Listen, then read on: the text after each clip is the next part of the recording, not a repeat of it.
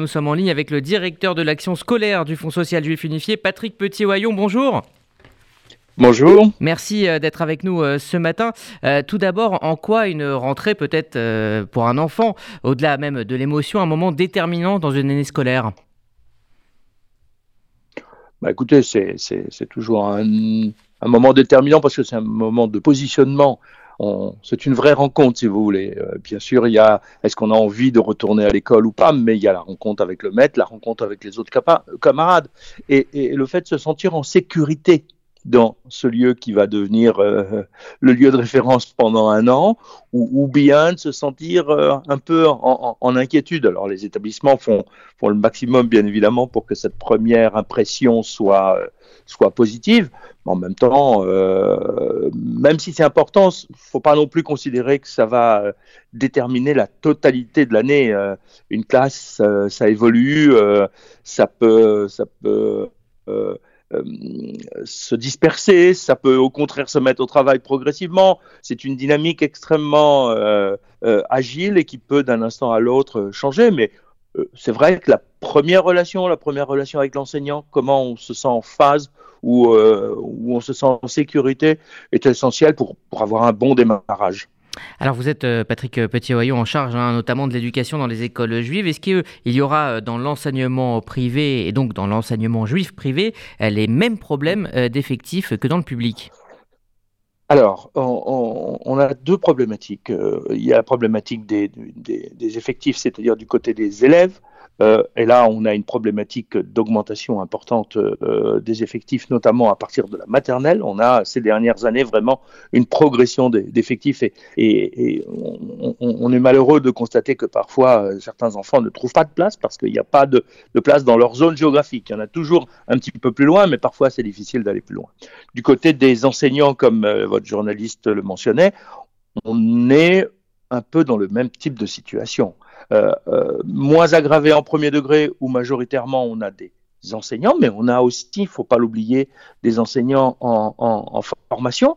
Donc aujourd'hui, euh, la plupart des enseignants qui sont en formation initiale sont pendant leur deuxième année de formation sur un mi-temps en classe et un mi-temps en formation. Et c'est souvent le deuxième mi-temps qui est difficile à trouver parce que trouver un suppléant du mercredi après-midi au, au, vendredi, euh, c'est complexe.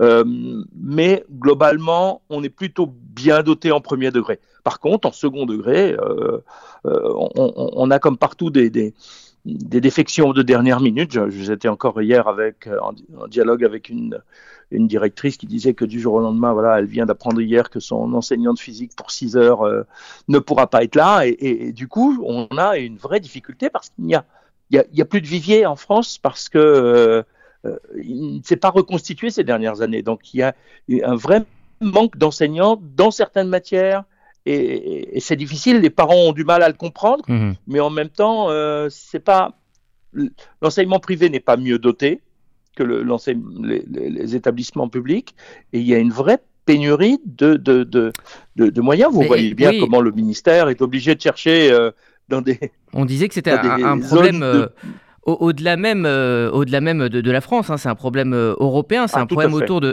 ce métier de professeur. Il n'attire plus. Mm. Est-ce que selon vous, je crois que même en Israël maintenant, on a ce problème de recrutement. Oui, effectivement, dans tous les pays occidentaux. Est-ce que, d'après vous, c'est un problème de pénibilité, c'est un problème de salaire, c'est un problème ou même de reconnaissance de la société envers les professeurs? Je crois que c'est les trois à la fois la situation s'est dégradée. Les, salaires n'ont pas progressé.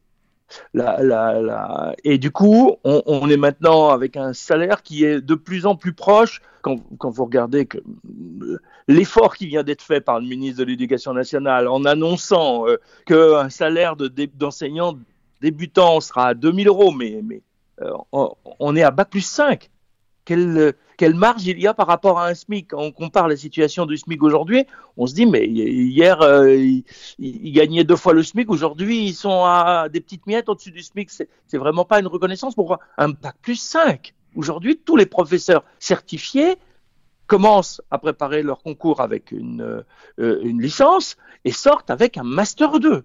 Donc, on a vraiment une reconnaissance salariale qui est pas bonne. Ensuite, il y a vraiment la place de l'enseignant dans la société elle s'est beaucoup dégradée.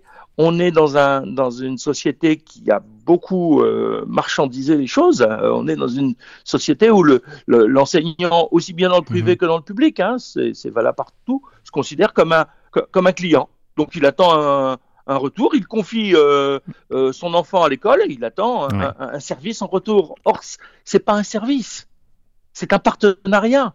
Un partenariat à trois, d'un côté les enseignants, les parents et l'élève. Bah, La réussite dépend des trois.